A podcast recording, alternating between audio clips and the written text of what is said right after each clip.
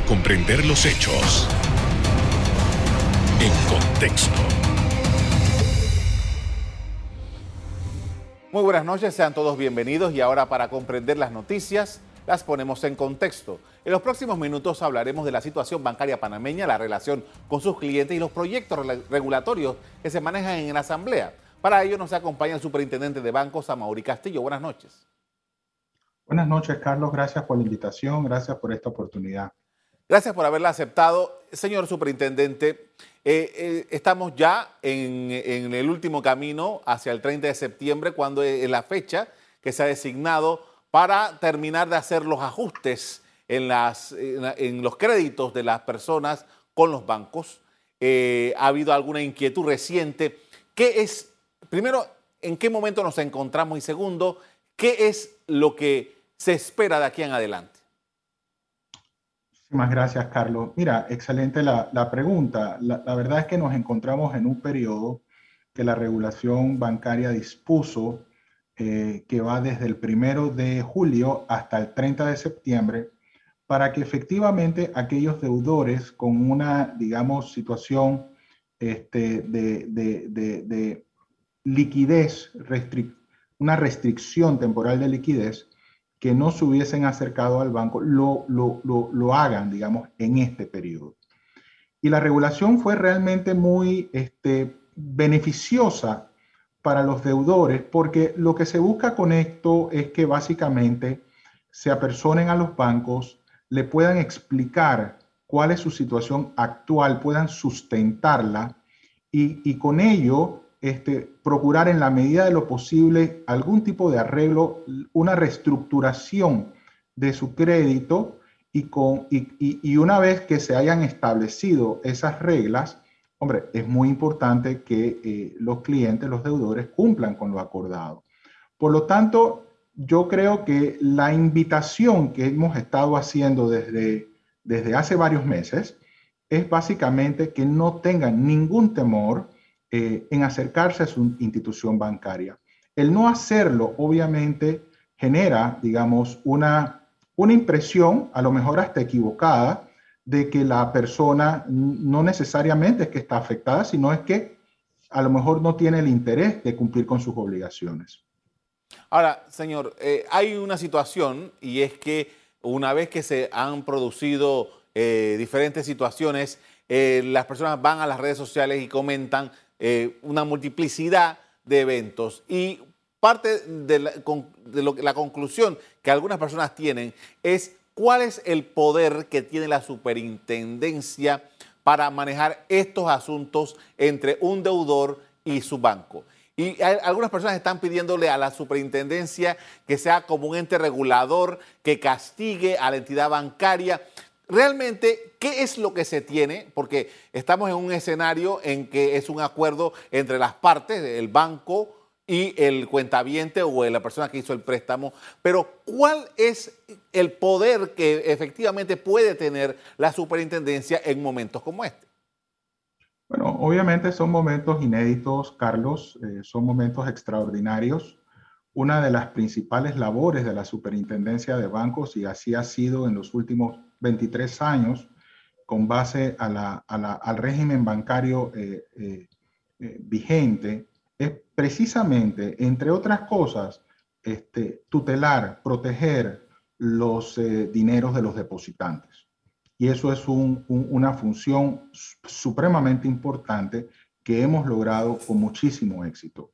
Por el otro lado, siendo el sector bancario quizás el componente más relevante dentro del sector financiero, nosotros jugamos un rol muy importante en mantener la mm, estabilidad del sistema financiero. Y por último, no y no menos importante, parte del rol que nosotros hemos este, desempeñado en los últimos años también tiene que ver con generar la confianza pública en el sistema.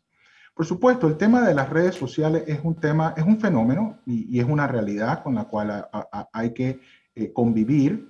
Es un tanto a veces eh, apartada de la realidad porque si hay una actividad que es supremamente transparente, es, la actividad bancaria, no porque se nos ha ocurrido que sea transparente, sino que los estándares internacionales así lo requieren. Y es parte, digamos, de esas ventajas competitivas que tiene el país a efectos de poder ser capaces de atraer este, recursos no solamente de, particulares panameños o residentes en Panamá, sino de extranjeros. Y eso obedece en gran medida, digamos, a, una economía dolarizada por más de 115 años, eh, su posición geográfica y una multiplicidad, digamos, de instituciones bancarias de varias partes del mundo. Por lo tanto, eh, otro elemento, y, más en la línea de tu pregunta, este, es, que la superintendencia de bancos debe velar por ese equilibrio jurídico que debe existir entre las instituciones bancarias y los clientes, entendiendo que los clientes, particularmente las personas, este, y, principalmente por el lado, digamos, del crédito de consumo, es, la parte más débil de esa ecuación. Y en ese sentido, eh, a través de nuestra gerencia de servicio de atención al cliente bancario, hemos estado atendiendo reclamaciones, hemos estado orientando a, los clientes del sistema eh, eh, en estos momentos en que se encuentran, pues, buscando las alternativas que más se acomoden a sus eh, nuevas realidades o a su nueva capacidad de pago. Nosotros, obviamente, es un punto importante, sin embargo, no podemos perder de vista que la función quizás más relevante es precisamente la de tutelar eh, el dinero de los depositantes del sistema, que a julio del 2021 ascendían a un monto aproximado de unos 95 mil millones de dólares. Con esto vamos a hacer una primera pausa para comerciales. Al regreso, seguimos como el superintendente de bancos analizando el sistema bancario del país. Ya volvemos.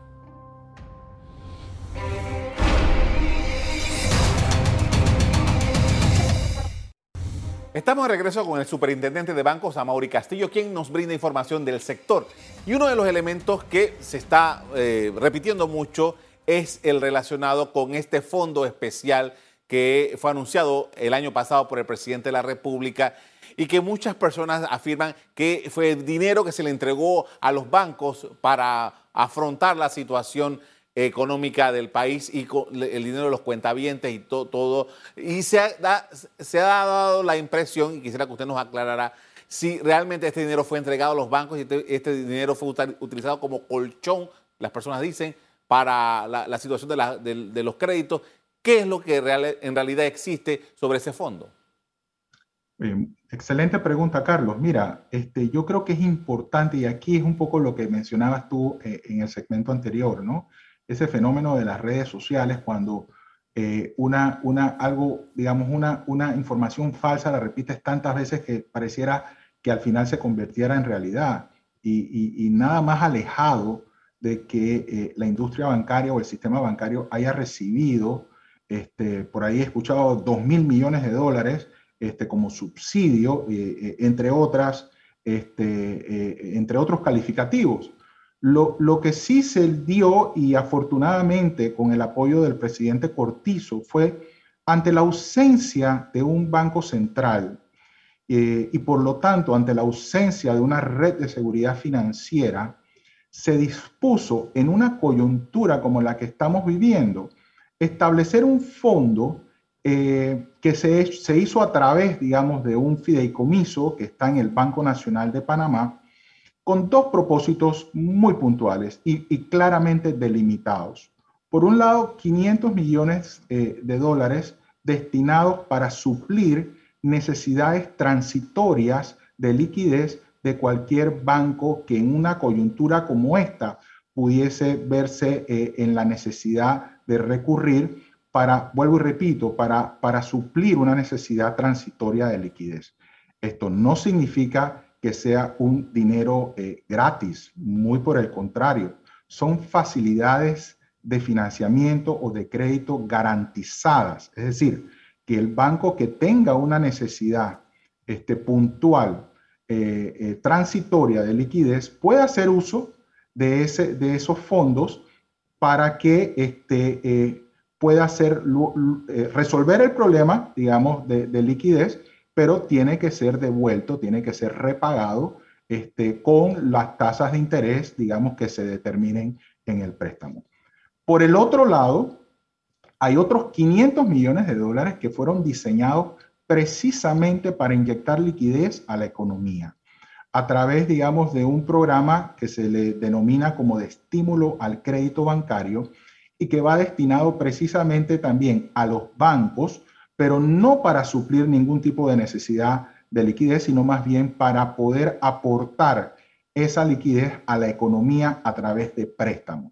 También debo, yo creo, eh, enfatizar que no son facilidades este, gratuitas, o sea, son líneas de financiamiento garantizadas esta, eh, ambos casos, el fiduciario de esos mil millones de dólares es el Banco Nacional de Panamá. Respecto a los primeros 500 millones que te mencioné, afortunadamente no ha habido necesidad de que ningún banco haya utilizado eh, eh, esa línea. Y por el lado de, del estímulo al crédito bancario, creo que a la fecha eh, ha habido, digamos, eh, una utilización de aproximadamente unos 26, eh, 28 millones de dólares y en el, digamos, este, en evaluación se encontrarán alrededor de unos 20 millones más. Eso es todo, pero no se trata de que se le haya inyectado a la banca o, o que se pueda interpretar de que ha habido un subsidio o un rescate. Ninguna de estas dos líneas es para rescatar a nadie. Esto es básicamente para apoyar efectivamente en, un caso, sobre todo para poder este, inyectar este, créditos a la economía, en una economía que claramente ya está mostrando ciertos signos de recuperación, de reactivación, sobre todo ante dos elementos fundamentales. Uno, obviamente ya la, la disminución eh, eh, o la flexibilización eh, respecto a las restricciones de movilidad, por un lado, y por el otro lado, una, una apuesta que también hay que reconocer de la administración Cortizo es la efectividad que ha tenido con respecto al plan de vacunación este, a nivel nacional. Entonces, estos dos elementos, aunque son de, de, salud pública, tienen un impacto directo en la reactivación de la economía del país. Ahora, señor superintendente, eh, quisiera retomar un poco lo que conversábamos en el bloque anterior en relación a lo siguiente. ¿Qué pasa? Eh, hay mucha expectativa por esto. ¿Qué pasa a partir del 30 de septiembre? Eh, si yo tengo un préstamo modificado, me van a cobrar todo. ¿Cómo sigue esta relación con el banco? ¿Cuáles son los elementos que eh, eh, yo tengo que tomar en consideración del 30 de septiembre en adelante? Bueno, en realidad hay que acercarse al banco desde hace, desde hace tiempo. Desde el primero de enero ha debido haber ese contacto fundamental para que a partir de octubre la gente tenga, no tenga esa ansiedad que pueden estar teniendo eh, eh, eh, al día de hoy. Hay que acercarse al banco, hay que dar la cara, hay que explicarle al banco que efectivamente hay una afectación, hay que sustentar esa afectación. Haciendo eso, usted está garantizando particularmente de que el banco, uno, entienda cuál es su realidad. Si usted no da la cara, si usted no se acerca al banco, por supuesto, el banco empieza a suponer este, no necesariamente que usted está afectado por la pandemia, sino muy probablemente no hay la voluntad de poder cumplir con sus obligaciones. Entonces es importante hacerlo. Y una vez que usted lo haga, así sea que no tenga, digamos, una capacidad de pago en este momento, porque, su, porque no está generando ingresos, porque su contrato sigue suspendido o porque ha perdido su trabajo, es responsable ir y contarle y sustentarle al banco cuál es su situación. Vuelvo y repito, ¿qué ocurre si, la persona toma la decisión, digamos, de no dar la cara, de no acercarse al banco? Bueno, todos esos beneficios que hemos procurado darle a las personas desde el punto de vista de que, uno, este, no se le afecten sus eh, referencias de crédito. E, e, eso en este momento está suspendido. Pero es importante acercarse al banco y eso continuará, digamos, bajo un tratamiento especial temporal. estaría, si la persona no va al banco, estaría de alguna manera limitando este, eh, el acceso al crédito, porque el banco está entendiendo, bueno, bueno o, está presuponiendo de que usted realmente no tiene el interés de cumplir con su obligación.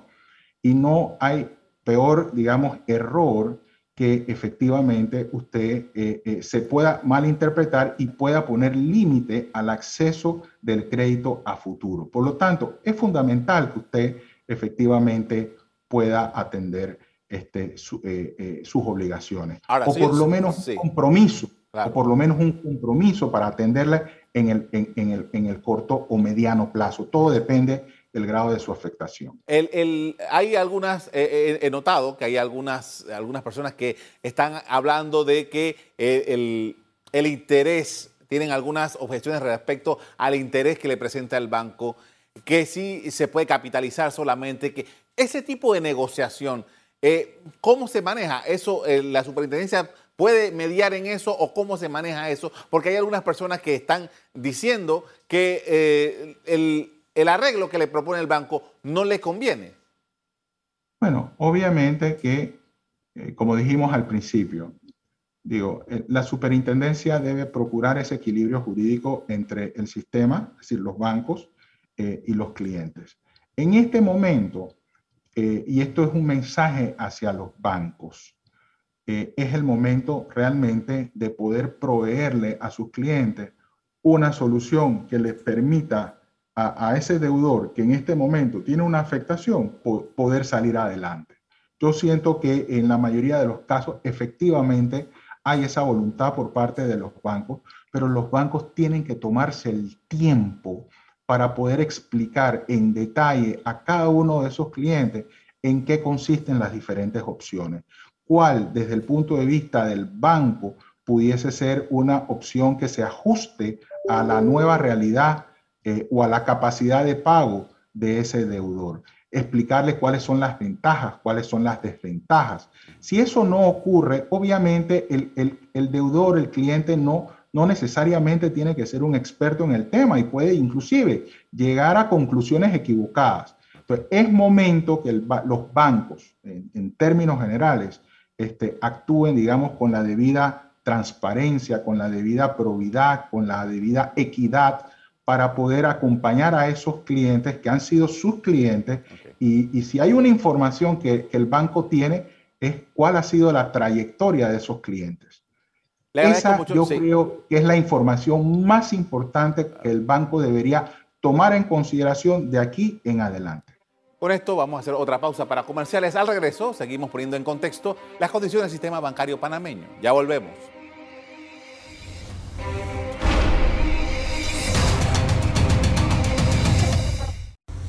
En la parte final estamos de regreso con el superintendente de bancos, Amaury Castillo, y en este apartado quería preguntarle acerca de las condiciones de la banca panameña. Eh, hemos estado recibiendo información a lo largo de todos estos meses en que ha durado la pandemia sobre cómo se ha comportado el mercado. Eh, a estas alturas, ¿cuál es eh, la condición de la banca?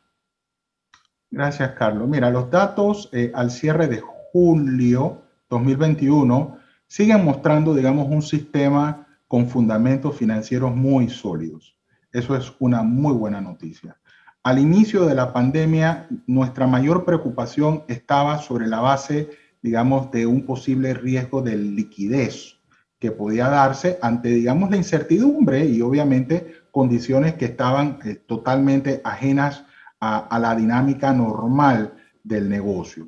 Hoy día, prácticamente 17 meses este, desde que eh, fue declarada pandemia y donde iniciaron pues una serie de medidas tendientes a salvaguardar la salud y la vida de los panameños y residentes en Panamá, pues podemos decir que eh, efectivamente la banca aún mantiene, digamos, niveles muy sólidos de solvencia, prácticamente el doble del mínimo legal, y de liquidez también el doble del mínimo legal y regulatorio. Pero ya no es un tema, digamos, del riesgo de liquidez, sino lo que estamos enfrentando hoy día es, digamos, cómo poder gestionar, y la superintendencia está poniendo sus énfasis, sus acentos en eso precisamente, es con respecto a la calidad de la cartera de crédito. Por lo tanto, el riesgo de crédito es lo que está manteniendo, pues de alguna manera, el foco de la supervisión y de las medidas de regulación que hemos ido adoptando a lo largo de la pandemia. Yo creo que para ponerte un poquito y haciendo, este, este, digamos, alusión al, al, al, nombre del programa, para ponerte en contexto, este, la, el total de la cartera de crédito local está por el orden de los 57 mil millones de dólares, aproximadamente. El total de los créditos modificados, digamos, al día de hoy, y debemos entender créditos modificados, aquellos que no han tenido una suerte de reestructuración, que es lo que ha originado o, es la regulación que se ha dispuesto, eh, eh, eh, que entró en vigor a partir del primero de julio de este año, estamos hablando alrededor de unos 14 mil millones de dólares. Es decir, prácticamente el 25% de, del total de la cartera de crédito aún se encuentra en una suerte, digamos, de, de pendiente de reestructuración. Eso aproximadamente es alrededor de unas 400 mil operaciones de crédito. No podemos entenderlo como 400 mil personas porque recordémonos que efectivamente una persona puede tener eh, dos o tres operaciones de crédito. Entonces no, no tenemos ese nivel de detalle. Pero allí es donde precisamente tenemos que poner los, los esfuerzos para que con el concurso del deudor, con el concurso del cliente, efectivamente se acerquen eh, a los bancos y lograr en la medida de lo posible que ese monto de 14 mil millones de dólares aproximadamente disminuya. Este, al 30 de junio ese monto era algo así como 15 mil 500 millones de dólares ha habido grandes avances, se ha logrado realmente este, disminuir alrededor de unos 1.500 millones de dólares, pero aún hace falta muchísimo. Importante, Carlos, que para lograr, digamos, este, estas reestructuraciones, la regulación ha, ha, previsto la posibilidad de que una vez que el banco, perdón, el cliente se acerque al banco, los bancos tienen la posibilidad en ese acuerdo, en esa reestructuración, de ofrecer periodos de gracia a efectos de créditos de consumo, por ejemplo, que son tarjetas de crédito, préstamos personales, hipotecas o autos. Eh, el banco puede ofrecerle hasta seis meses de periodo de gracia, ya sea que no pagues interés, eh, pagues intereses únicamente o pagues a capital, o si no tienes nada que ofrecer, bueno, periodo de gracia de capital e intereses, o sea, eso es una posibilidad. Por lo tanto, es bien importante, y, faltan tres semanas nada más, es que el, cliente entienda y asuma esa responsabilidad. Este, como siempre lo ha hecho, el panameño ha sido un buen pagador y eso es lo que le ha permitido precisamente acceder a crédito. Como siempre lo hemos dicho, es hora de asumir nuevamente la cultura de pago. De, de, precisamente la cultura de pago es lo que ha hecho que muchos hayamos podido acceder al crédito y, que la economía se haya movido como lo ha hecho. Este, y, por supuesto, eh, eh, para los bancos es tener la flexibilidad, eh, la empatía, ese trato amable y esa amplitud para ofrecer soluciones que realmente se ajusten a las necesidades, o mejor dicho, a esa nueva capacidad de estos clientes afectados por una situación imprevista, de fuerza mayor, pero que juntos podemos sencillamente trabajar para reactivar la economía. La reactivación, eh, Carlos, es una responsabilidad de todos. Ahora, señor, señor superintendente, ya para finalizar, quería preguntarle, porque justamente, ¿cuál es la condición de nuevos créditos eh, y cuál es el, el manejo que se le está dando para precisamente reactivar? rápidamente, si me pudiera decir algo sobre cuántos nuevos créditos hemos podido lograr en este periodo. Mira, este, eh, los nuevos créditos realmente fue un elemento importantísimo que prácticamente desde que inició la pandemia este, e, estuvieron prácticamente paralizados. Ya estamos viendo que efectivamente hay una tendencia al aumento de esos eh, nuevos créditos. Claramente hay sectores que no están siendo ahorita mismo, digamos, del apetito de riesgo de muchos bancos, pero hay otros sectores que efectivamente sí eh, están habiendo, digamos, unas oportunidades. Eh, curiosamente, digamos, todavía a nivel del mercado inmobiliario estamos viendo cierto grado, digamos, de reactivación y de desembolso de préstamo de nuevas hipotecas, por ejemplo. Muy probablemente son hipotecas que estaban ya, como quien dice, eh, en, en, el saco para, para analizarlas y para desembolsarlas antes de la pandemia, ya se están reactivando. Le agradezco mucho, señor superintendente. Eh, eh, se nos acabó el tiempo. Muchas gracias por haber aceptado nuestra invitación y hablar sobre este tema tan importante. Muy amable. Gracias a ustedes por la invitación. La Superintendencia de Bancos ha indicado que a junio se habían modificado alrededor de 476 mil créditos, que ascienden a estos 16 millones, 16 mil, 16 millones de dólares. Perdón. Hasta aquí el programa de hoy. A ustedes les doy las gracias por acompañarnos. Me despido invitándolos a que continúen disfrutando de nuestra programación. Buenas noches.